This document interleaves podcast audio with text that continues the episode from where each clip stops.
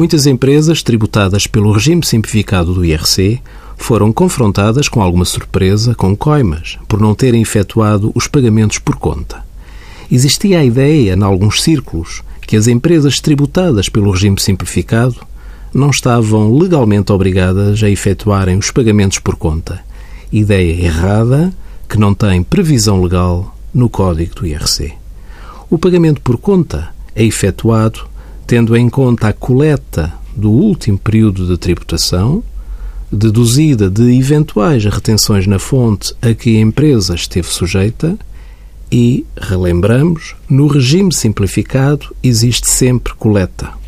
Aqui fica o alerta, relembrando que o sujeito passivo de IRC apenas pode suspender o terceiro pagamento por conta se, na posse de todos os elementos que dispuser, verificar que o montante do pagamento já efetuado é igual ou superior ao imposto, que será devido com base na coleta do período de tributação.